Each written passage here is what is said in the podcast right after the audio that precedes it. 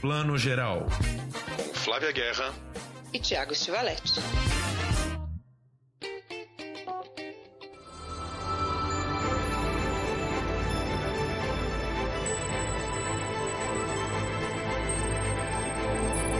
Bom dia, boa tarde, boa noite, você que está ouvindo o seu podcast de cinema e séries de TV, Plano Geral. Hoje vai ser só cinema, desculpa, gente. Hashtag só cinema hoje.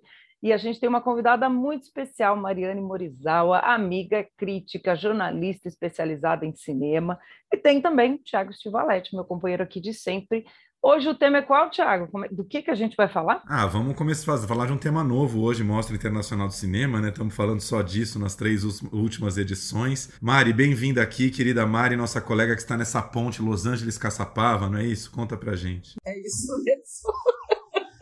uma ponte direta, vocês não sabiam? Você entra num portal em é. Los Angeles, sai direto em Caçapava. É uma série nova de ficção científica, gente. Los Angeles, Caçapava. Você tem um mundo estranho. Não precisa né? passar pela imigração, não precisa fazer nada.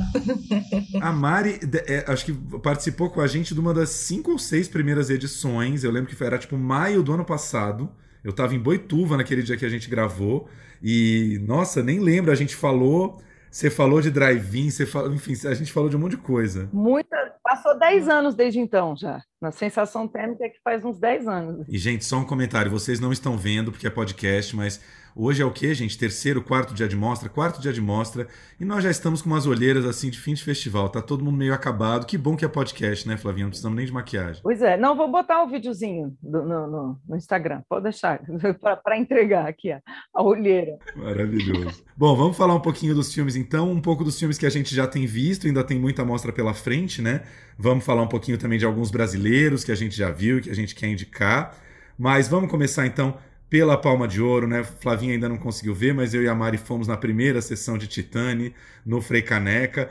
Tava, tava cheia, cheia, hein, Mari? Tava assim, né? Metade da sala, mas assim, obviamente lotou a capacidade vendida, claro, né? É. Pois é. Não, Titanic foi aquele sebo nos dedinhos, né? Porque com três minutos no aplicativo tinha esgotado, aí caiu o aplicativo, enfim. O aplicativo tá dando problema, né, gente? Quem tá acompanhando a mostra sabe que o aplicativo, infelizmente, está dando problema. É, mas, enfim, acho que hoje, talvez, hoje eles vão tentar um novo método de credenciados primeiro e. e, e, e hoje não, desculpa. Hoje, hoje é o dia que a gente está gravando, tá, gente? Desculpa. É, bom dia, boa tarde, boa noite, final sábado.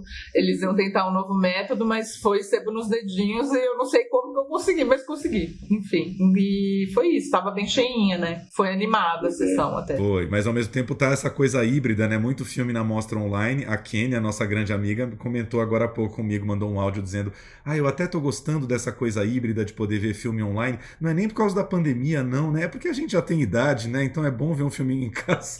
Entendo aquele, porque eu teve um dia que eu fui ver três filmes filmes no cinema, eu fiquei muito estressada. E, gente, três filmes no cinema não é nada para quem cobre. Primeiro, mostra a vida inteira. Eu via cinco, assim, quando eu podia, cinco, seis filmes, né, no fim de semana, pelo menos. É, ou quando eu era estudante, né? Vi um monte de filme direto na, em festival internacional. A gente muitas vezes assiste, fora as entrevistas coletivas, textos no meio, um sanduíche com, comido entre uma, uma sessão e outra é, no caminho e tal. E, mas aqui eu acho que é a volta da pandemia, acho que ainda não tô, não tô 100% não, de, de conseguir interagir com muita gente ao mesmo tempo. Não, são grandes emoções, né? São grandes emoções, assim, eu tava com saudade, confesso, tanta saudade que até diz, de fila da mostra, meu Deus do céu de ficar lá batendo papo, procurar o Thiago na fila da mostra, é muita emoção, assim, tem, sempre uma trilha sonora na minha cabeça, assim, oh! Não, é, é verdade, são situações que nem parecem que eram meio sinônimo de felicidade, né, mas que você descobre que faziam parte da sua rotina, né, e que você perdeu, é, perdeu, né, não tinha mais chance de fazer. Mas vamos falar do Titanic, que foi um pouco uma dessas experiências, né? Uma sala cheia e um pouco, né, Mari? É, tem filmes que você sente um pouco aquela energia na sala de a grande expectativa, né? Todo mundo que estava ali sabia do filme, estava louco para ver, então estava um silêncio até meio reverente, assim, né? E gostamos, né? Gostamos muito, assim, um filme uh, sombrio, lembra um pouco uma, uma atmosfera meio cinema punk dos anos 80, não necessariamente francês. É quase um filme, você não sentiu isso? Um filme que poderia ter sido feito em 1985, mas foi feito agora em 2021. É. Eu acho que ele, que ele conversa muito com os filmes do chamado novo extremismo, né? Assim, francês e tal, que tem essa pegada, uma coisa meio, meio, meio retrô anos 80, né? Que acho que tem a ver, porque ou por, porque muitos cineastas viveram aquela época, ou porque, enfim, né, tem, tinha todo o visual e tal, que, que era que tem a ver. E, e eu acho que o filme tem isso, mas, mas é engraçado, ele, é isso, ele é muito sombrio, ele é violento, né? Tem gente que reclamou muito da violência, que acha desnecessária e tal. É, eu, não, eu vou confessar que teve muitas horas que eu tenho que, tipo, ai meu Deus, ou tapar o olho, ou tipo, virar meio assim de lado, né? É, porque eu não sou muito, muito forte para filmes, filmes assim.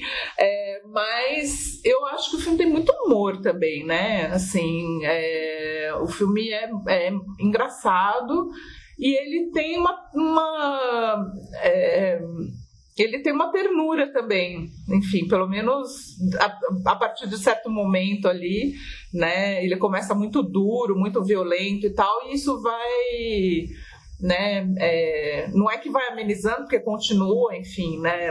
Tem, tem umas cenas é, fortes depois, mas, mas eu acho que ele vai amenizando ali quando tem um encontro. É engraçado, né? Acho que essa mostra tem muito isso, dos encontros entre pessoas improváveis que mudam o curso né, da, da, da história da pessoa, enfim.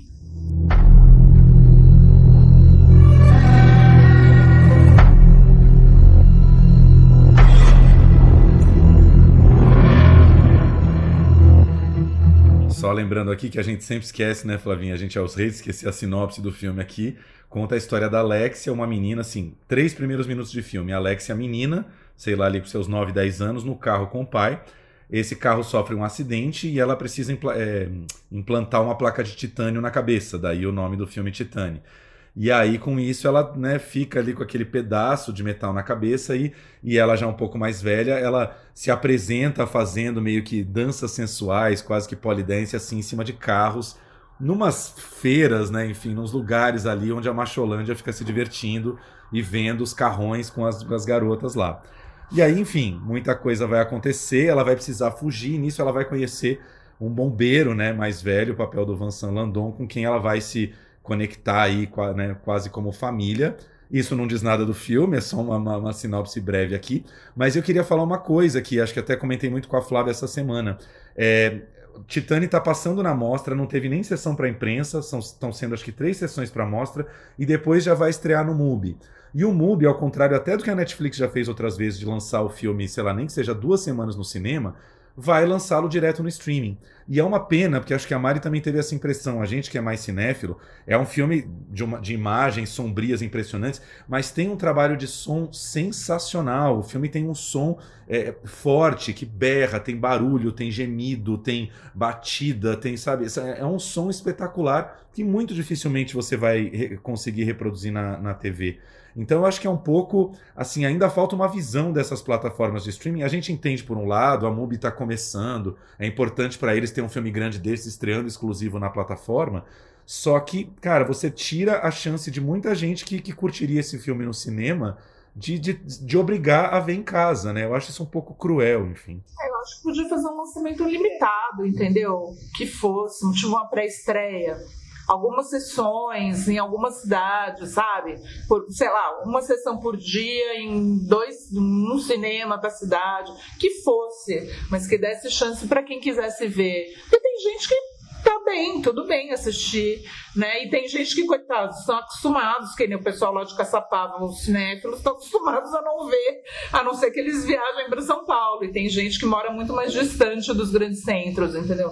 Mas eu, eu, acho, eu acho duro porque assim, essas plataformas estão investindo em cinema, eu acho que Netflix é muito diferente de, de movie, claro, o tipo de filme, né, de, de produto que cada uma faz, mas estão investindo em cinema e aí você não pode ver no cinema. É, sei lá, Netflix nos Estados Unidos é obrigada a ver, se quer concorrer ao Oscar, é obrigada a mostrar no cinema, né? Então, eles compraram cinemas, né? Então, enfim, é, eu acho que talvez eles. É, essas plataformas todas pudessem pensar numa estratégia que contemplasse, porque isso é bom para o marketing delas, né? elas estão querendo reforçar o marketing trazer mais é, assinantes, certo? Então, enfim. É, não, eu acho que eu concordo total com a Mari, que essa questão de investir no cinema não é investir para ganhar dinheiro, não é que, nossa, a MUBI vai ganhar com a bilheteria do Titã.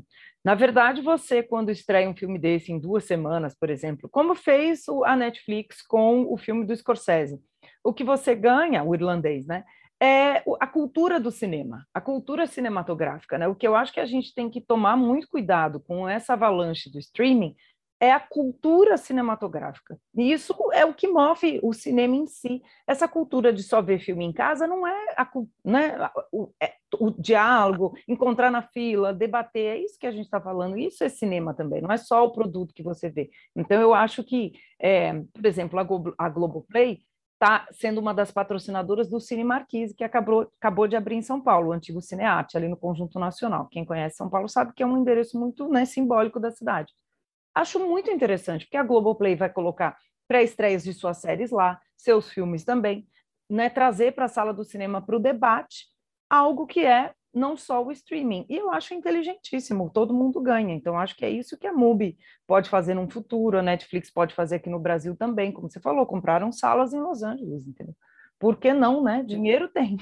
Acho que é bom, é bom para o filme, né? Esse exemplo que você deu aí do irlandês do Scorsese. O fato de lançar duas semanas no cinema engrandece o filme. Mas é isso, a gente sabe que há um momento em que a MUBI não é a Netflix. Então, assim, quando a Netflix lançou o irlandês, ela já era gigante, né? Então, tudo bem passar o filme duas semanas no cinema. A MUBI tá desesperada por um grande filme que vai ser lançada né, primordialmente nas suas plataformas de, cine, de, de, streaming. Mas é o que a Mari falou também, né? É, são poucas salas, são poucas capitais, enfim, é uma questão de dar um espaço para o filme que o filme merece porque ele foi feito para o cinema, né? É um pouco isso. Fico pensando o que, que a, a Júlia Ducournau, Ducournau, ficamos nesse debate. Em francês tem que falar Ducournau, Ducournau. A, a Júlia, a Júlia, diretora do filme, é a Júlia. Vamos chamar pelo primeiro nome, que ela é nossa amiga, a Júlia. É, o que, que ela pensa, os produtores pensam de saber que 90% das pessoas vão descobrir o filme diretamente na tela pequena e que, enfim, em geral você tem outras condições de ver o filme. E eu tenho. Ah, e isso é importante falar também. Essa semana que nós estamos gravando, o filme vazou na internet, certo? O filme está sendo super pirateado desde a semana passada. Foi quase que uma coincidência. Na véspera da primeira sessão dele na mostra, é, vários grupos de amigos tal já comentando e postando o link do, do Titânio. E aí, é, alguns dos amigos não gostaram do filme e eu fiquei pensando isso, sabe? Falei, cara, mas assim, será que conseguiu pegar esse som todo, sabe? Será que viu o filme realmente imerso? Porque faz diferença, cara, na maneira como você vai vai sacar o filme, né? E lá, a distribuidora, é, não sei se vocês viram essa notícia, que eles vão tentar uma estratégia super diferente. O filme vai ficar em cartaz por três anos, se não me engano, um cinema de cada vez. Então ele vai viajar pelo país inteiro. Você imagina, uma coisa que nunca acontece para um filme desse. Esses filmes só passam em Los Angeles e Nova York, e aí depois ampliam para uma outra capital, entendeu? Mais dessas assim, né, das costas e tal, Chicago, talvez e tal. Mas é isso, entendeu? E eles vão tentar uma estratégia completamente diferente com esse filme. Se vai dar certo ou não, não sei. Mas é uma estratégia, entendeu? Vai passar por 30 cinemas, fazer 60 espectadores. Maravilhoso. Pois é. Mas eu concordo. Só uma parte aqui, Tiago, quando você fala, realmente, a MUBI não tem esse né, orçamento todo da Netflix, verdade. É, mas uma, né, a gente está falando aqui de estreias né, de, é, estratégicas, tipo, olha, o, o, irlandês foi duas semanas no Petra Belas Artes, né? Não é que foi um circuito de 50 cópias, né? Então, eu acho que essa ideia podia ser estratégica, né? Ou a MUBI fazer algumas coisas. E quando a gente diz isso aqui, gente, de verdade, a gente está falando direto com as pessoas da MUBI. Eu bato lá e falo, porque a gente ama a MUBI. A gente adora, assim, é uma defesa da plataforma, a gente ama essa programação. E a gente fala mesmo, ô pessoal, coloca esse filme aqui, pessoal, faz uma cabine só para a imprensa desse filme ali. Ô, gente, porque a gente está conversando mesmo, né? São pessoas que estão fazendo e a gente está aqui defendendo, né? Pois é. Só, gente, alguém tem informação do dia exato que Titânia entra na MUBI? Acho que isso não saiu ainda, né? Estou procurando aqui. Que não tem. Que eu, é. sou, que eu saiba, era tudo 2022 e a NET é em novembro, É, né? Eu acho que o Anete sai antes, né? A Anete sai agora, logo depois da mostra já cai na MUBI e Titane demora um pouquinho mais, exatamente. Mas enfim, claro que tem um lado nosso cinéfilo também que, cara, a gente que tá acostumado a ir pra Cannes tal ver filme na telona, é muito estranha essa ideia de que né, um filme Palma de Ouro em Cannes, né, que foi premiado num festival de cinema onde todo mundo viu esse filme na, na, na maior tela possível, que esse filme vai ser descoberto em telas pequenas, tal, enfim, mas também é parte do novo mundo e assim, só, às vezes só, só cabe a nós ir- ir entendendo e nos conformando, né? Não tem muito jeito. Ó o silêncio, que, que papo triste, assim, acabou o papo, ficou todo mundo mal. aqui. Vamos falar de brasileiros na mostra, então. Tem um filme que nós três já vimos e que a gente adorou, que com certeza não só é um dos filmes do ano, como inclusive já foi o selecionado do Brasil para o Oscar, né? Que filme é esse, Flavinha? Com Antônio Saboia e Pedro Fazanaro. Aliás, descobriu o Pedro, que ator, né? Tô muito apaixonada por ele também. Conta alguém um pouquinho do filme aí sem dar sinopse né, total. Esse filme é a coisa mais difícil, né? Porque assim, é... eu vou falar que assim, como eu tinha lido o material de Veneza, eu acho que depois eles até deram uma mudada, mas, mas o material de Veneza dava a entender muito do filme, do que que era. Então, quando eu fui ver o filme, eu já sabia é, mais ou menos para onde o filme ia. Mas quem viu o filme, eu vi o filme, eu tinha visto o filme no, no computador, né? Porque eu não fui a Veneza como nenhum brasileiro, exceto o nosso amigo Bruno Guedes conseguiu ir, é, nenhum jornalista brasileiro. E agora eu consegui ver essa semana na, na cabine, no cinema, como eu queria e tal. E o Merten estava lá, e o Merten disse que não sabia nada do filme. Então ele ficou totalmente surpreso pelos caminhos do filme, que eu achei bom. Eu falei, bom, então funciona é, mesmo. Eu achei que mas, né, como eu, como eu sabia. Então o filme é super difícil de falar, mas eu vou falar que é um filme. É, é um filme de encontro, né, gente? É, acho que a gente pode falar. E é um filme que fala é, de dois lados do Brasil, mas é, do conservadorismo também, né? No, no Brasil, assim. É, tem um personagem que é, o, que é o Daniel, que é o Antônio Saboia que faz, que é o policial em Curitiba, que, que é tudo, né? Cinza, é tudo dentro, tá todo mundo encasacado, chove, né? É tudo pra dentro. Ele parece que tá grudado no chão, né? Parece que ele a, a força da gravidade puxa ele mais pro chão, assim. Ele ele teve um episódio violento, né, é, na carreira, então ele está afastado da corporação. Pai dele doente, bem doente, precisa de cuidados o tempo todo. Vem de uma família, né, o pai era policial, o avô era militar, né, e e ele está apaixonado por essa mu- mulher, a Sara, por essa pessoa que ele não conhece, ele só conhece por telefone. Por WhatsApp, na verdade, né? Muita conversa de WhatsApp, como acontece muito hoje em dia, né? Isso, é. Provavelmente se encontraram num aplicativo aí de, sei lá, né? De um coisa, um site de encontro. É, eu deduzo que eles se conheceram no Tinder, né? Tipo, e foram pro WhatsApp. Mas bem que Tinder em geral é quem tá à sua volta, né? Então. É, enfim, se conheceram. Quando o filme começa, eles estão se falando muito no WhatsApp. E ela faz com ele uma coisa que, que nenhum homem aguenta, que aí se apaixona de vez, que é ghosting, né? Um dado momento ela para de responder, nenhum homem aguenta isso, enlouquece de paixão. Pensei em você hoje enquanto eu corria. Não sei explicar direito, mas eu sempre penso em você enquanto eu tô correndo. Mas aí uma hora eu comecei a sentir falta de ar. Bem caído, né? E ele tá numa situação muito assim, que ele quer escapar, né? tava bem caído. Ele tava caído de paixão e caído em tudo, né? Caidinho, gente, não caiu. Aí ele é isso, né? Num, de repente ele resolve ir atrás pra achar, porque é, a Sara parou, né? De responder e tal. E aí vai ele pro, lá pro Nordeste, pra Bahia, que é onde ela mora. Você não é daqui não, né? Não, eu tô procurando uma pessoa. Você já viu essa moça aqui? Sara, sou eu, Daniel. Eu atravessei o país inteiro pra te ver e eu não vou embora daqui até te encontrar. Eu não sei porque é que você sumiu, mas. Eu precisava falar contigo, sabe? De sua voz. E é isso, foi o filme escolhido aí para representar o Brasil no Oscar do ano que vem. Né? A gente sabe que tava uma certa disputa entre esse e Os Sete Prisioneiros, que é um filme da Netflix que vai estrear em breve.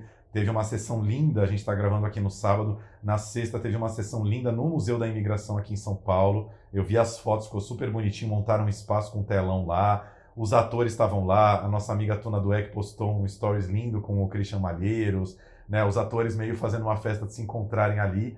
E que é um filme. É... Vocês dois já viram, né? Os Sete Prisioneiros, não? Já. Ah, então vocês falem aí que eu ainda Tá. não vi. Mas eu fiquei sabendo também que um filme que estava muito cotado para nos representar é O Última Floresta, do Luiz Bolognese.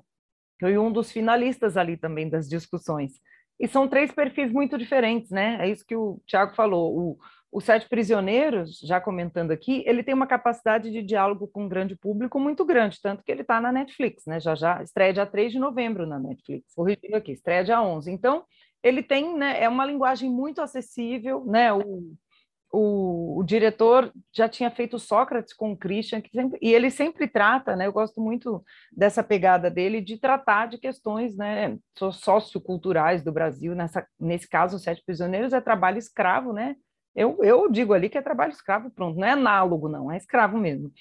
E a questão da imigração, por isso que ele também está na programação né, da, da mostra, né, do Museu da Imigração, falando nessas pessoas que têm que migrar forçadamente, porque não tem condição, não, né, não de tão. Pode ser um refugiado haitiano no Brasil, mas pode ser um brasileiro que não tem né, condições na sua cidade. E eu acho que é um filme muito forte, porrada, porque ele joga na nossa cara a questão da sobrevivência.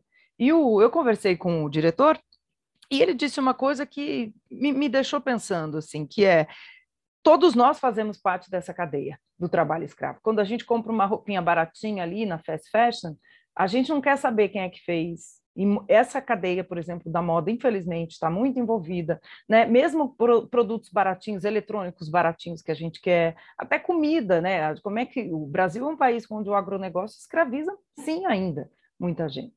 Então, eu acho que é um filme contundente nesse sentido, mas ele é muito mais duro, né? O Deserto Particular, apesar de duro, como vocês estão falando, ele traz uma mensagem mais de conciliação, né, com esse Brasil atual. E como, como o Ali Muritiba fala muito nas entrevistas, é uma história de amor, né? E essa semana eu falei com ele para o Mostra Conversa, que são as conversas que estão entrando no YouTube da Mostra, e ele falou que a, o primeiro tratamento do roteiro, a primeira ideia dele para essa relação do policial com a moça que mora no interior da Bahia era uma relação de violência, enfim, que ia ser uma história, mais uma história sobre a violência do Brasil. E que aí, conforme o tempo foi passando, ele foi entendendo que era muito mais urgente e necessário ele fazer uma história de amor, né? Uma história que fosse para um lado não exatamente positivo, né? Mas que, que não fosse essa história de mais uma história de como o Brasil não se entende de jeito nenhum, né? Eu achei muito interessante como é, você vê ele falando o quanto esse filme foi realmente afetado pela realidade política do Brasil e pela necessidade que ele sentiu de levar o filme para um outro lugar. Né? Teve muito a ver com discussões que ele teve também, enfim, eu não vou entrar no, no é, sobre, sobre a questão da violência e tal, é, e que ele não queria reforçar mais uma vez esse lado, né, é, da violência que é parte do nosso país e não só do nosso país, mas é muito presente no nosso país e, e quem quando as pessoas forem assistir o filme acho que elas vão entender melhor, mas é, eu acho que que é isso, né? É um filme que é aquela coisa, né? De chegar. Tem muito filme assim agora que parece que é feito perfeito para filme e série, né? Que parece que é perfeito para pandemia. Ah, é perfeito para esse momento. Mas é que eles vêm sendo, eles vieram sendo gestados antes. E antes da pandemia, já tinha uma situação, não só no Brasil, mas no mundo, de divisão, de, de não entendimento do outro, de não compreensão do outro. E é difícil mesmo, gente, porque olha, tem, às vezes você tem que respirar, respirar fundo. É, mas de muito ódio, né? De um discurso de ódio também, de muita agressividade um, de umas de pessoas com, né, com as outras. Então, assim, não é à toa que, sei lá, Ted Lasso faz o sucesso que faz, entendeu? É a melhor série do mundo? Não é, mas é a, série, é a melhor série para este momento, entendeu? Então, eu não tô falando que. Eu não tô comparando, eu tô falando só de, de jeitos, assim, acho que é, muitos dos filmes que eu tenho visto e muita, muitas das coisas que eu tenho, tenho ouvido as pessoas falarem que é, é, muito difícil você assistir um filme que não tem nenhuma esperança, sabe? Porque a gente está num momento de muito pouca esperança, porque juntou né, essa crise com a pandemia e com o que vem depois. O que, que vem depois da pandemia, né? Crise econômica, vai ser um caos, gente. Já, já está sendo e vai continuar sendo por um bom período, né? Aí tem é, é, crise climática, então emergência climática, né, já causando é, efeitos no mundo inteiro. Então, assim, é engraçado. Quando eu vi o filme, estava cheio de esperança, a Mari agora veio cheia de má notícia, agora acabou. Desculpa, mas. mas não é. Tem uns, que, tem uns filmes que, que eu olho assim e falo, não, da minha, minha obrigação, eu tenho que ver e tal, mas tem, tem muito filme disso, assim, eu acho que esse filme é, é, é muito é, perfeito para isso, porque ele tem. É, ele fala de coisas difíceis, é, os encontros não são sem fricção, não é isso, né? Não é um filme amorzinho, ai que amor tal, não é isso. Mas ele é muito bonito, né? Ele é emocionante, ele é um melodrama, ele não tem medo de também ir na emoção, sem, sem tipo, apelar. Eu não acho que ele, o filme é apelativo mas tem cenas belíssimas, né? Tem, tem coisas. Tem, o filme eu acho muito, muito bonito. Eu achei uma ótima escolha do Brasil. É, o que, o que eu gosto muito do filme é que, né, só terminando aqui, é que ele é um melodrama, mas ao mesmo tempo ele é contido, né? É, ele, ele não. Na hora que você acha que vai descambar para um lado, né? Ele segura, né? Tem lá. Isso aqui é um spoiler, mas isso não vai estragar o filme, gente. Tem um Total Eclipse of the Heart. Você fala, nossa, agora vai virar um novelão. Não, aí dá uma corta bem tudo certo. Eu gosto muito da montagem do filme. Ela, ela, a direção é assim, a montagem também. Né? Ela é seca para cortar onde é que tem que cortar e você é que fique com a sua emoção ali. Então eu também gosto da escolha. Então vamos lá, duas primeiras dicas aqui de filme brasileiro na mostra. O Deserto Particular, não se preocupem em correr e ver na mostra, porque o filme estreia logo depois, dia 25 de novembro, ele está em cartaz nos cinemas. E os Sete Prisioneiros que a gente citou aqui, que dia vocês falaram? 11 de novembro? 17? 11 de novembro. 11 de novembro. Então são dois filmes que já em novembro estão aí para ser assistidos. Eu queria falar muito rapidamente aqui de dois filmes que eu acabei vendo em link aqui para o Mostra Conversa e que valem muito a pena. Um é o Fedro, do Marcelo Sebá, primeiro filme do Marcelo Sebá, que é um meio que um documentário, é quase um filme eh, caseiro no bom sentido, que mostra um encontro do Zé Celso Martinez Correia com o Reinaldo Gianecchini. Pouca gente sabe, mas Reinaldo Gianecchini é, foi do Teatro Oficina antes de entrar na Globo, lá nos meados dos anos 90. E ele tomou uma decisão, num dado momento, ele estava crescendo ali na oficina, foi chamado pela Globo e decidiu ir para a Globo fazer novelas, e de lá nunca mais saiu, né? Tá aí há 20 anos fazendo novela. E ele nunca mais reencontrou o Zé Celso desde então, e o filme promove esse encontro entre os dois.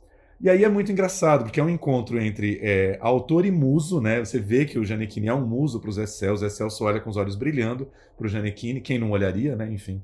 E o Janequine, ele tem uma certa culpa que todo ator deve carregar de ter trocado o teatro pelo, pelo, pelo pela televisão. Então você encontra o Zé Celso, que é um corpo do teatro completamente a vida toda, e o Janequine, um corpo que foi moldado pela televisão, que é o mercado, que enfim, né, você vai para um caminho bem mais estreito artisticamente. E aí é um, é, um, é um grande diálogo, um grande jantar entre os dois, lendo o texto do Fedro, que é um texto do Platão. E aí, cara, é um filme que vai desnudando os dois, e principalmente o Janequine, porque o Zé Celso fica tentando tirar ali de dentro um ator que está muito adormecido. E tem até um dado momento que o, o Zé Celso usa a expressão armário, você, você precisa tirar esse corpo do armário. Sabe? Então, assim, é um filme muito delicado, de muita exposição para o Janequine, mas que para quem curte esse, o lance de, de, história do ator e corpo do ator, é, mostra assim é, a culpa que existe entre televisão e teatro, o quanto a televisão é inferior mesmo, o quanto o teatro fica, sabe, fica tentando levantar alguém que está lá embaixo, enfim. É um filme cheio de, de, de interpretações e que expõe bastante o Janequine. Acho que ele foi muito corajoso em fazer esse filme, porque mostra Uh, enfim, é, é difícil. Em algum lugar dentro do Giannichini, ele sabe que foi uma escolha, entre aspas, errada, né? Que ele deixou de ser um artista tão profundo porque ele foi para a televisão e de lá não saiu mais. Enfim, bem interessante o Fedro, assim, recomendo, recomendo muito. Fala, porra! Fala! Voluntariamente ou à força. A força, você quer? Não, não, não, não. Não, não fala, não, porra. Não, fala, porra. Cadê meu texto? Ai, meu Deus. A Janequine é interessante que ele está num, num, num, ele, né? Uma curva interessante na vida, assim, né? De, eu acho que é, faz parte do processo de envelhecimento, a gente, amadurecimento também, é falar, e não devo nada para ninguém, vou, vou, vou, me né, tirando os corpos do armário, né? Tipo, a minha carreira, a minha questão, né? Ele que superou uma doença seríssima, eu acho que ele foi ressignificando coisas e está fazendo isso no, no, cinema, na vida, né? Acho, não conheço o Giannichini, acho que nunca nunca bati mais de um papo rápido assim com ele, mas eu acho interessante observar, né, gente? Não, aí tem, tem aquela cena clássica, óbvio, né, que eles estão lá batendo o texto e Zé Celso convida para ficar pelado debaixo dos lençóis com ele. E aí o Janequine fala: não, de jeito nenhum, ele se solta, é debaixo do lençol. E o Janequine está muito preocupado de a câmera captar qualquer coisa. E, claro, você entende o lado do Janequine, porque ele é uma das maiores celebridades do Brasil, e você não tem controle sobre a imagem, né? Então vai saber se aquilo que foi filmado, um relance dele nu, com o Zé Celso, aonde que isso vai sair, aonde essa foto vai vazar, não sei o quê. E aí você vê esse corpo todo atormentado ali, e o Zé Celso, aquela coisa mais relax do mundo, né? A coisa mais natural do mundo é estar pelado. E convenhamos que o Zé Celso tem razão, né? Ele está certo. Qual o problema de estar pelado? Mas assim, você vê como tudo é uma grande dialética e uma diferença entre os dois, porque o Janequine trafega num outro mundo, né? Muito difícil. Ele sabe que o corpo dele pode virar mercadoria a qualquer momento, né? Queria lembrar que Madalena tá no, no festival, na mostra, desculpa. É, eu, é, eu acho o filme bem bonito, do Madiano Marchetti, que é um filme sobre a violência do Brasil, né, sobre a violência, é, especificamente sobre, sobre violência contra pessoas trans, né, é, e, mas ele, ele trata isso de uma maneira muito é, delicada e bonita, eu acho, né, assim, é, tem uma tristeza, uma melancolia no filme, porque é, tem uma, uma, pessoa né, que, que é mais uma vítima dessa violência, mas ela vira é, uma, é, tem uma presença né, no filme todo, assim, fantasmagórica, né? E, mas ao mesmo tempo ele dá um espaço depois para as amigas né, da, da, dessa mulher trans é, serem serem elas mesmas, assim. Elas estão lamentando, não é, não é a primeira e elas sabem que não vai ser a última, infelizmente. É, em qualquer parte do Brasil, mas naquela parte do Brasil especificamente, no centro-oeste, ali na, no mundo agro, né? E, e ele. Mas, mas tem um momento ali de, de alegria que é isso, né? De não mostrar mostrar as pessoas trans apenas como vítimas. Elas são vítimas e ele fala disso, mas elas não são apenas isso, né? Elas são mais do que isso. Eu acho isso bonito no filme. É, acho bem bonito, acho bem muito bonito como ele filma, acho muito interessante. E é uma visão que a gente pouco tem, né, do Centro-Oeste, assim, são muito poucos ainda, né, os filmes que chegam, que, que esse filme teve repercussão, porque foi para festival internacional, foi para Roterdã e tal. Eu acho bem, bem, bem bonito o filme, vale a pena ver, Madalena. Você já viu o Espírito? Espírito? É, você acredita? Nesse ponto, lembra o Vento Seco, que a gente sempre traz de volta o Vento Seco, né, Flávio? Também é um filme gay passado no Nordeste, no centro, no Centro-Oeste, desculpa, do Brasil, né, trazendo uma outra realidade. E a gente vê, né, que esse cenário existe e a gente aqui nega ele no Brasil é que a atriz, a Tessa Weinbach, que ganhou melhor atriz na mostra do ano passado pelo Valentina, é uma atriz trans, o filme também é sobre uma garota trans, ela é da mesma cidade onde se passa Vento Seco, né? Engraçado, ela mesma, ela vive no Centro-Oeste e ela falou em várias entrevistas sobre esse cenário transfóbico do Brasil, mas ao mesmo tempo muito rico, que é o que a Mari está dizendo. As pessoas existem, resistem, vivem. Também adorei, Valentina. Boa dica. Valentina, posso te fazer uma pergunta? Claro. Por que, que a sua família veio para cá? Na verdade, veio eu e minha mãe. Claro, posso pra dona Vânia. Essas coisas que eu encontro. E aí, então, só para completar, a segunda dica que eu queria dar é um documentário chamado Já que Ninguém Me Tira para Dançar, da Ana Maria Magalhães. Ana Maria Magalhães é uma figura sensacional lá do Rio de Janeiro, atriz desde os anos 60, que sempre foi muito amiga de Leila Diniz, Marieta Severo, uma turminha ali de né, grandes atrizes de Ipanema que arrebentou para o mundo já naquela década. E que foi grande atriz do, do, cinema ali de Glauber, de muitos outros. Né? É ela que está no cartaz, no, no pôster do Idade da Terra, do Glauber e que há alguns anos faz grandes documentários, e esse ano está com esse documentário sobre a Leila Diniz, que acreditem se quiser, Leila morreu em 1972, ou seja, ano que vem faz 50 anos da morte de Leila Diniz, que é uma figura que acho que todos nós aqui, né? Nenhum de nós três aqui somos exatamente novinhos, mas a gente não pegou a Leila, né? Quando a gente nasceu, a Leila já tinha morrido e assim, era um ícone que a gente conhece, né? De, de saber, de reportagens e tal um grande ícone feminista, uma mulher absurdamente livre, né, que teve muitos problemas com a ditadura. O filme relembra ali uma entrevista histórica que ela deu para o Pasquim, que ela foi super enquadrada pelos militares.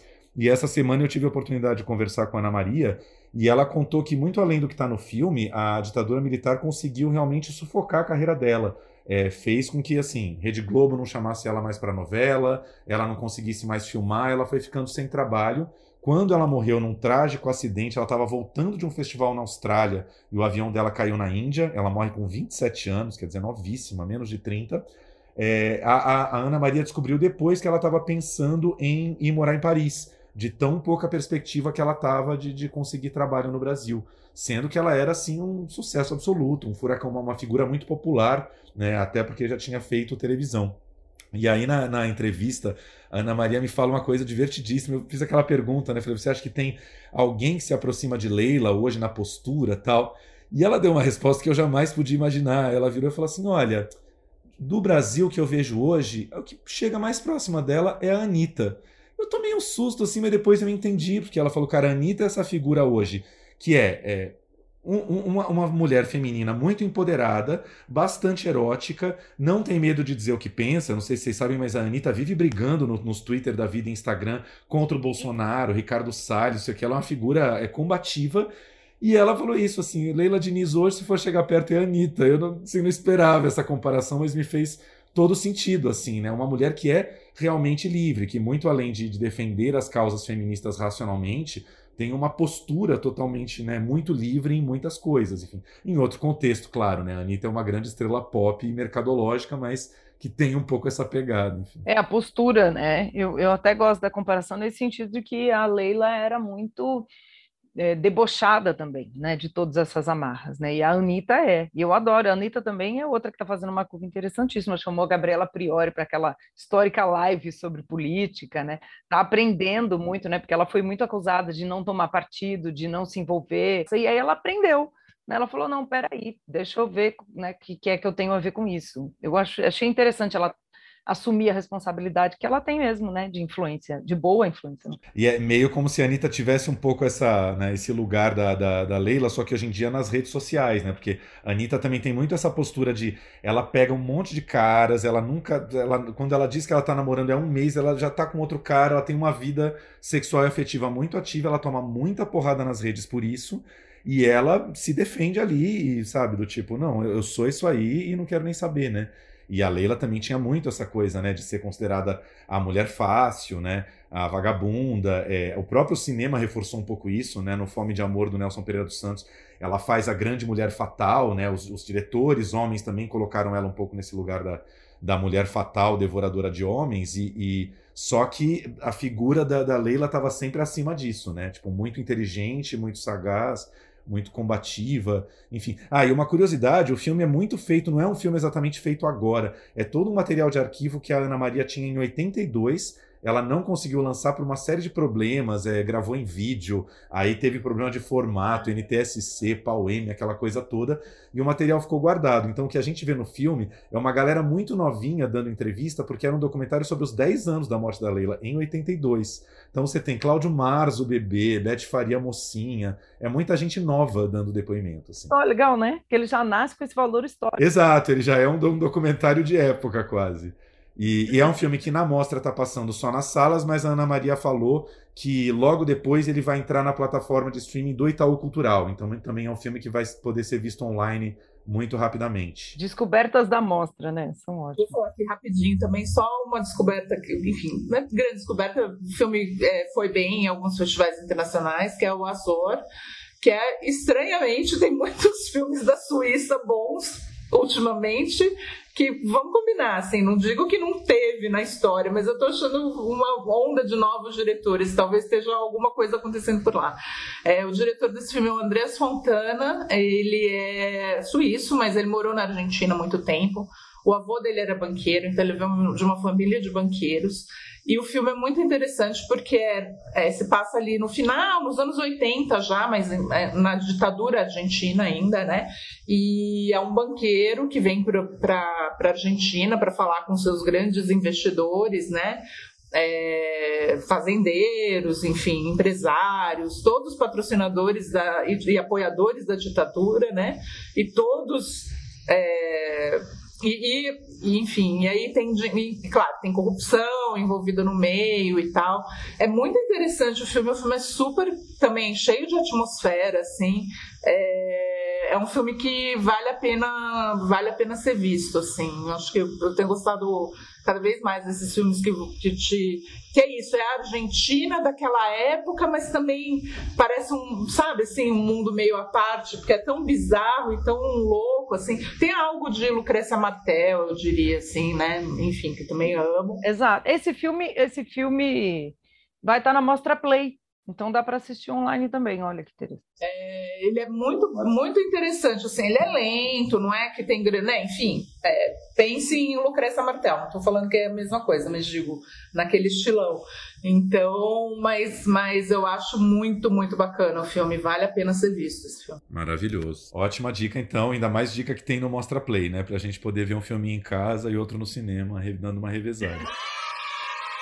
Vamos falar um pouquinho agora. A gente falou do Titane Palma de Ouro em Cannes. Vamos falar um pouquinho agora dos dois filmes que tiraram ali seu segundo lugar, Grande Prêmio do Júri. Um Herói do Asghar Farhad, filme iraniano, e o Compartimento número 6, finlandês do Juho Kosmanen, que é um diretor novo, né, que que Cannes levantou a bola desse cara, né? O filme anterior dele lá, o Oli Mack. Como é que chama esse, esse nome inteiro, gente? É... Dia mais feliz da vida de Oli Mack, né? Ele ganhou Canregar, né? É, isso eu acho que é um filme que está no MUBI, se eu não me engano, o Alimac. Venceu o Sertan Regar ali em 2016. E aí o filme seguinte dele já foi para a competição principal esse ano e ganhou o Grande Prêmio do Júri, aí segundo lugar. E é um filme que esse acho que chegamos num filme que nós três vimos, né? Também depois do Deserto Particular. Olha, eu gosto muito do estilo do Kuzmanen, né? É, é, esse é bem diferente do Olimac, né? Bem diferente. O Olimac é preto e branco, tem uma gramática muito mais, né?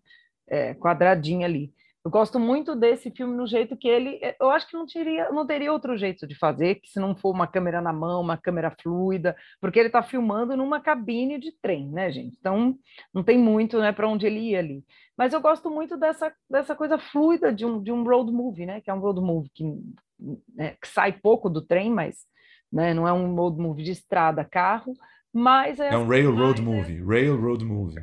Mas é, é, muito fluido, né? A viagem em si já é o fator de drama, né? Já coloca um conflito. Conta, conta um pouquinho da história. O filme conta a história de uma finlandesa relativamente jovem, né? acho que está na faixa ali dos 30, que é arqueóloga, e ela está tendo um romance com uma, uma intelectual, uma mulher super culta, interessante, russa, mas ela está na Rússia, na verdade, percorrendo ali atrás dos tais dos é, não são hieróglifos, né? São os petrógrafos. Petróglifos, é. Né? Que são desenhos nas pedras. Aí a gente vai entender depois, mais para frente, onde é que exatamente esses desenhos estão. Ela, tá, ela quer ir para essa, essa cidade lá na Sibéria, gente. Pense num inverno siberiano, meu Deus. E ela está em busca de algo, né? É a grande metáfora, ela está atrás do quê, né? Do que, que a gente está atrás na vida. E eu gosto de filmes assim, que no fundo acabam sendo um anticlímax para esse tal do quero chegar lá, lá onde, né? E o que importa aqui né, é a jornada dela, e nessa jornada ela conhece um rapaz muito simpático, né, Mari? Muito tranquilão logo no início. Você ficaria naquela cabine? Essa é a questão. Talvez comigo não tivesse filme, entendeu? Porque ela entra na cabine, gente. É ela, esse cabine, aquelas que tem, né, que dá para dormir, tem a caminha em cima e tudo. Mas de um, de um, de um trem russo e, a, e eu acho que ele não se passa nos dias de hoje exatamente, né? Aquele filme. Vai saber também, né? Tá nos anos 80, ela tem fita, ela tem Walkman. Ela estaria com o celular na mão filmando com o celular hoje em dia. Exato, é. Então me, me parece que se passa nos anos 80, ali 90, talvez começo dos 90, né? E e aí ela, ela entra na cabine, tem esse moço lá, o moço já tá bêbado, tipo trêbado tem comida espalhada por tudo quanto é, tipo uma salsicha de um lado, um pepino do outro, picles, tudo aquela coisa que não cheira quase, né? Enfim. É, tudo fechado, porque o frio desgraçado lá fora, entendeu? Então, tudo fechado. E esse moço, bêbado, então mal educado, né? Trata ela, ela. E aí ela já fica assim: não, não vou ficar aqui, né? E, enfim. É... Só que não tem outra cabine no trem, acho que ela tenta até, ela até tenta o vagão comunitário lá, que você só vê pé, assim, né? Ela vai passando num corredor de, de chulés, assim. Porque você só imagina, esse povo né, já não é muito chegar no banho, naquela época, no, no inverno. E aqui intervir, hein? Vai vir intervir. A questão, gente, é que é inverno. E não é o nosso inverno, tá? Deve estar uns menos 15 lá fora. 15 tá tranquilo, né? Porque na Sibéria pode fazer menos 60, né? Acho. Chega. A gente já encarou temperaturas aqui na vida, em viagens aí. A gente sabe que é duro, não é fácil. Нет. Ну как будет по-фински? Я тебя люблю. Хаиста Витто. Хаиста Витто.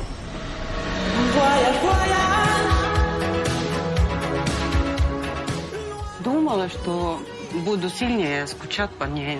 Mas acho que a, a, Flávia deu uma definição boa, assim, que é essa coisa do. Ela faz uma viagem para chegar exatamente aonde, né? A gente não sabe.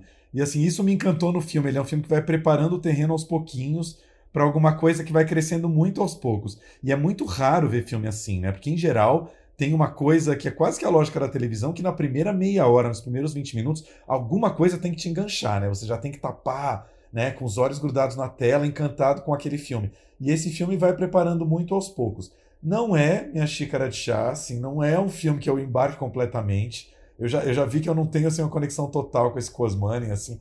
Mac também é um filme que eu entro muito pouco, mas esse filme eu consegui entender mais qual é o barato dele, assim, aquela coisa. Não é o meu barato, mas eu entendi exatamente qual é o barato da coisa. Assim. É isso aí, cafona, mas é verdade, assim, o caminho se faz caminhando, né, gente? É, né? É essa essa jornada dela. Eu adoro filme de jornadas assim, e não tem grandes coisas, né? Os, como diz o Tiago aqui, esses dispositivos que ele vai colocando no roteiro para as viradas dramáticas não são grandiosas. Ela está num trem, está numa viagem, mas também não é grande violência, assim, porque a gente às vezes quer também uma coisa dramática demais para nossa impressionar. Não, são esses dramas que vão surgindo, né? Pequenos, grandes dramas. Eu, eu gosto de filmes assim. É, e eu, eu até estava falando para vocês antes de falar, assistam o filme, mas é engraçado, porque eu, eu assistindo ao filme, é, eu, eu fiz uns paralelos, que talvez sejam só da minha cabeça, com o Deserto Particular. Porque, queira ou não, são duas viagens, né? As, duas jornadas. Tudo bem que o Daniel, no Deserto Particular, tem um objetivo, que é encontrar Sara,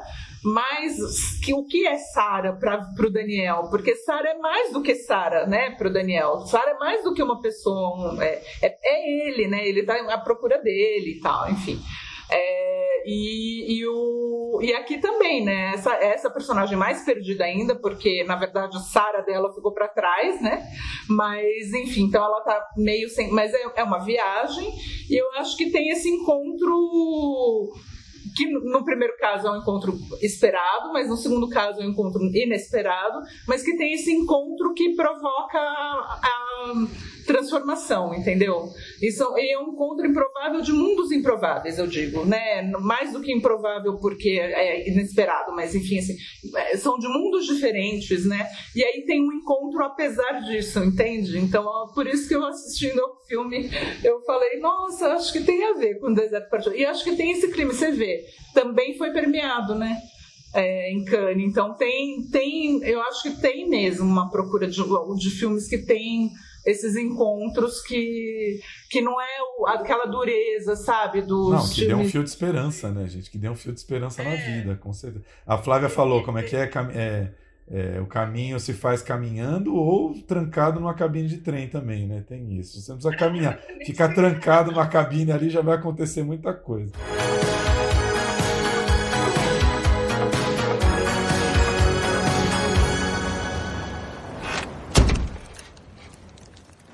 não chego lá foi. Acho que esses dois filmes têm para mim, que foi onde eu fiz muito esse link do deserto, que é o outro, né? A tal das aparências enganam. Nem sempre o que você espera de um, né? O, a pessoa te ela vende uma imagem. O outro que pode ser aparentemente o seu inimigo tem muito mais em comum, tem uma verdade ali, né? Esses dois filmes nos trazem algo o que de verdadeiro o outro tem, a delicadeza que tem por baixo né, da dureza ali, os, os papéis sociais que a gente assume para sobreviver. O personagem desse cara russo, gente, ele é muito apaixonante. A gente se apega a ele, quer cuidar dele, fazer um cafuné no final, entendeu? É, mas isso que a Flávia falou, eu, eu que vou fazer a feminista aqui. Eu concordo, a gente vai descobrindo o quanto ele é bacana, mas de novo é mulher tem que passar a mão na cabeça de macho, né? Porque demora, você tem que ter uma paciência. Aquele homem primeiro vai ser um bêbado que dominou a sua cabine, porco mal educado e tal. E com o tempo, né, com muita paciência, a mulher vai lapidando e vendo ali que tem um homem bacana, né? É o que a gente mais vê por aí. É, mas é isso que a Mari falou, de repente se fosse a gente ali numa situação não tinha filme, a gente dava um chute nele e ia para ou expulsava. expulsava, vai você para fora, vai morar no corredor, eu, hein? Você é louco. Mas é por isso que eu acho, né, que só, só voltando para nossa amiga Júlia, é, o Titani tem a, a, coisa inversa disso, né? Quer dizer, a mulher é que é toda ferrada, entendeu? Né? Tipo, é tudo maluco, assim, um monte de coisa louca acontecendo na vida dela, e quem vai lapidar ela é o é um homem, né? Ali. Eu acho interessante essa inversão. E eu acho que talvez, é, provavelmente, se fosse um diretor homem, não teria feito. Talvez não tivesse feito. Vamos falar rapidinho aqui antes de encerrar do, do, do outro grande prêmio do júri, do iraniano, Um Herói. Ashgar Farhadi é um diretor que todo mundo meio que virou um diretor muito pop, né? Porque já em 2011, não foi isso? Ganhou é, Urso de Ouro em Berlim com A Separação. No ano seguinte, ganhou filme Oscar filme estrangeiro no, né, em Hollywood, e aí é, espalhou. Foi um, foi um grande sucesso assim nas salas de cinema, né? Quase todo mundo descobriu a separação. Muita gente que nem era acostumada a ver cinema iraniano é, curtiu muito a separação. E o Farhad é um cara que a gente sabe que é um cara que tem uns roteiros muito maravilhosos, né? Umas histórias que envolvem dilemas éticos e morais com mil situações e conflitos, blá, blá, blá. Não à toa, eu acho que é um filme que foi muito querido do Oscar, né? Porque é aquele roteiro que Hollywood sabe apreciar, né? Fala, olha que história aqui bem armada. E aí o Farhad depois foi fazer é, uns filmes meio coproduções internacionais, né? Foi fazer O Passado na França, é, rodou na Espanha lá, que ele todos lo sabem, com a Penélope Cruz e o Javier Bardem, né? Rodou meio mundo aí e agora voltou a rodar no Irã é, um herói que não deixa de ser também um outro conto moral, né? A história de um homem que está preso porque não conseguiu pagar uma dívida, ele foi para a cadeia, ele sai num período ali de salvo-conduto, né? Ele pode sair da cadeia, e aí, uma namorada dele, que é uma, uma namorada meio, né, que não, não é muito assumida tal, entrega para ele e fala: Olha o que eu encontrei aqui, uma bolsa cheia de dinheiro tal. Pô, fica com esse dinheiro, paga a sua dívida. E ele decide, ao contrário de todas as expectativas, devolver essa bolsa para a dona, né? E, e deixar de pagar a dívida dele e continuar cumprindo a pena. Só que esse gesto vai ser descoberto pela, pelo pessoal da cadeia tal, e ele vai virar um grande herói local, né, dando entrevista na televisão e tudo. Só que em torno dessa, dessa, dessa, dessa boa ação vai acontecer um monte de coisa ruim, más atitudes, más intenções, não sei o que, que vão afundar esse pequeno bom gesto dele, vai ser afundado num mar de lama, que é, mais uma vez, aquelas histórias rocambolescas de Asghar Farhad, né? O que, que você achou do filme, Mariane? É, então, às vezes eu achei que era um pouquinho rocambolesco demais, sabe? Mas, é... mas eu acho que é isso. Assim, ele tem, tem uma coisa interessante no Farhadi que é, que é assim: nunca é simples, né? Você entende total. Você falou, gente, é... E como ele faz isso é muito inteligente, né? Porque, enfim, a gente sabe dos, de todos os problemas que os cineastas iranianos têm para fazer seus filmes, né? É, mas ele faz uma coisa de um, muito inteligente, porque em geral os filmes dele se passam na, na, na, classe média, então não são, né? Na Idade Média, a falou do Irã, já ia falar Idade Média. Olha, o ato falho, mas é, de, de certa forma é, né? Enfim, desculpa, gente. É, o Irã é maravilhoso, tem artistas maravilhosos, mas a gente sabe que a situação não é muito simples lá, né? E, e aí, assim, ele. Então, assim, por exemplo, você tem esse rapaz que está preso por causa de uma dívida que não é um. Tem, tem outros filmes, tem o, o, o, Ballad of White Cow, que é também sobre isso, né? É, que também estava em Berlim. É, que estava em Berlim, quer dizer, esse não estava em Berlim. Também é exatamente sobre isso, pessoas que são presas por causa de dívida. É, no Irã é muito comum, né? E E aí, assim, então você fala, gente, mas que sistema é esse que, que prende né, uma pessoa que não tem condição de pagar uma dívida. Mas aí o que acontece? Aí você fica com dó também do cara que emprestou, entendeu? Porque você fala, pô, ele tem certa razão, entendeu? Porque não é que é um banco que emprestou dinheiro, é o cara que foi fiador, né, dele, assim. Mas imagina se tivesse essa lei no Brasil de 2021, tinha que construir 30 carandirus, porque assim, né, quem Meu não Deus tem dívida? Céu, Quem é. nunca teve dívida no Brasil, né, já pensou? e é todo mundo preso, né, enfim. É, então, assim, aí você entende, assim, e, e, as coisas vão se complicando e você fala, gente, mas é muito mais. E tem, e tem um fator que, é, que são as redes sociais, né, aqui, é, que, que já, já tem um. Tem um, um um efeito muito grande e tal. Mas no fundo, no fundo, o que ele está falando é isso. Por meio da história dessas pessoas, você parece que você está ali num drama familiar, pessoal, tarará, ele está falando o quê? Sabe que é a verdade verdadeira? O sistema todo está ferrado. Esse sistema está inteiro errado. Porque se esse sistema não existisse, isso tudo aqui não estava acontecendo entendeu? Então eu acho isso muito interessante, assim, porque é isso, ele se disfarça de, melo, né, de melodrama ali, de drama que é familiar, é familiar, porque todo mundo ali é meio parente, né, além de tudo, para complicar as coisas e tal, o cara que emprestou também é meio parente e tal, então é tem um menininho, né, o filho do o filho do rapaz que está preso que, que tem problema de fala grave, né? Então, assim, é tudo de falar, gente do céu, que situação, mas você fala assim, mas se não tivesse esse sistema, nada disso estaria acontecendo. Isso aqui tudo não seria um problema, né? Essas pessoas são só peões, né, nesse, nesse sistema que está todo errado, entendeu? Sorry. Oui. Bora tu point là, bora. Ele point bora. Ah, point point. Não faz, não faz isso. É, é engraçado que acabou sendo o filme que eu mais gostei dele desde a separação. É, gostei muito da história dessa ah, fábula moral. Sem é. dúvida. E eu tendo a achar o Farhadi é, melhor roteirista do que diretor. Acho o roteiro dele uma coisa muito bem arquitetada né, nessa história que ele vai contar. Mas não dá para tirar também o mérito dele como diretor em várias coisas, assim, porque o filme tem realmente um ritmo, né? Os conflitos vão se embolando um atrás do outro. O protagonista, além de ser lindo de morrer, assim, é um cara, um ator muito bom, né? Porque ele, ele, ele, ele é o mocinho da história mas o Farhadi é um cara complexo, né? Esse cara é um herói, mas não é que ele só faz o bem o tempo todo. Quando ele entende que ele vai ocupar esse lugar de herói, começam a rolar umas mentirinhas e umas pequenas mentiras que qualquer um de nós contaríamos, né? No lugar dele. E aí é que a coisa vai se complicando, né? Porque não, não tem preto no branco. Isso é muito legal. É, o cinema iraniano traz sempre muito essa questão, né, de uma sociedade complexa. Nesse sentido, apesar de muito diferentes, eu acho que eles são muito parecidos com os brasileiros.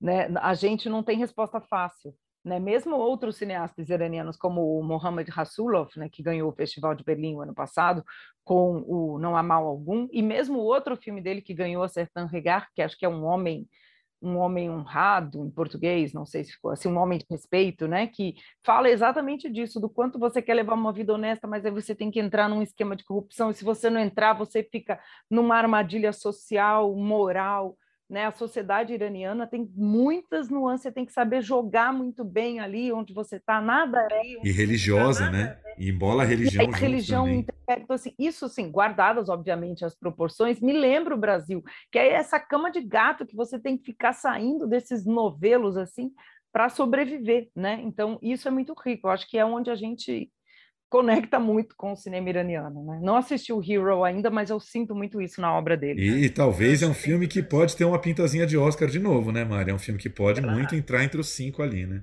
Não, o que eu acho muito interessante que em Cannes a gente estava um, um, ano cobrindo e ele estava com um apartamento lá, o Hero. E, e realmente é isso, né? O, os atores do Farhad são todos lindos, eles são maravilhosos. E aí uma equipe iraniana de jornalismo, eu fui perguntar isso para eles e tal, eles falaram, é que o Farhad ele filma com atores de novela iraniana, de TV. A gente tem até uma certa crítica ao cinema dele, porque é como se fosse um Globo Filmes, entendeu? Para o iraniano, o elenco dele, não o cinema. Mas ele chama lá o Tony Ramos, entendeu? Do Irã, ele chama o Gianecchini, entendeu? E aí o cinema dele tem sempre esses atorzões maravilhosos e tal, e, e os iranianos tem essa crítica. Para nós tá lindo, porque a gente acha eles maravilhosos. Não, lá, no Irã ele é Globo Filmes, pra gente ele chega com selo Cane, né? Você vê a diferença. Né? Tudo é relativo, né? É como se Daniel Filho ganhasse o Grande Prêmio do Júri, meio isso. E é maravilhoso, porque eu descobri isso, porque os iranianos estavam com um olhar super crítico, né? É outra coisa, é como a gente vendo um Bacurau em Cannes, é, a gente tem que dar umas legendas né, para os amigos jornalistas internacionais. Então, eu gostei dessa essa, essa informação de bastidor né, do país. Queridas, o papo está maravilhoso, mas já atravessamos, já cruzamos a linha da uma hora de papo, acreditem se quiser. Se pudesse, a gente falava de mais oito, dez filmes aqui, porque mostra tem filme a rodo. Mas, enfim, essa semana ainda vamos ver muito mais coisas. E, mas foi bom, já deu um, um, bom, uma boa varredura aqui em muitos filmes que a gente não comentou ano passado, deu para falar de muitos outros. Mari, querida, obrigado por voltar. Demoramos para te chamar, prometemos não demorar tanto de novo. Obrigada pelo convite, gente, foi super divertido. Obrigada. E bora bater perna nas salas de novo, né, Flavinha? Essa parte, gente, por enquanto, a gente não está reclamando. Daqui a pouco a gente acostuma de novo e vai começar a reclamar de tudo isso, mas por enquanto a gente está achando tudo lindo. Aliás, hoje, ontem, ontem eu vi as ovelhas, hoje eu vou ver as vacas, né? Mas enfim, é uma amostra animal. Lembrando que tem muita coisa pela frente, a gente está entrando com esse podcast na segunda ou terça-feira, talvez. É, tem sessões é, ao ar livre gratuitas. Só agora, neste próximo fim de semana, a gente tem é, Bob Cuspe no Vão Livre do MASP, sexta-feira, sete e meia da noite. No sábado, A Viagem de Pedro, aberto no Vão Livre do MASP. Duas sessões no Vale do Anhangabaú, Summer of Soul, que a gente comentou semana passada, o documentário americano no Vale do, do Anhangabaú, no dia 1 se eu não me engano, não, dia 2, não, dia 2 no feriado, e no dia 3, na quarta-feira, tem o encerramento da mostra também no Vale do Anhangabaú, aberto, com algum filme surpresa que ainda não foi definido.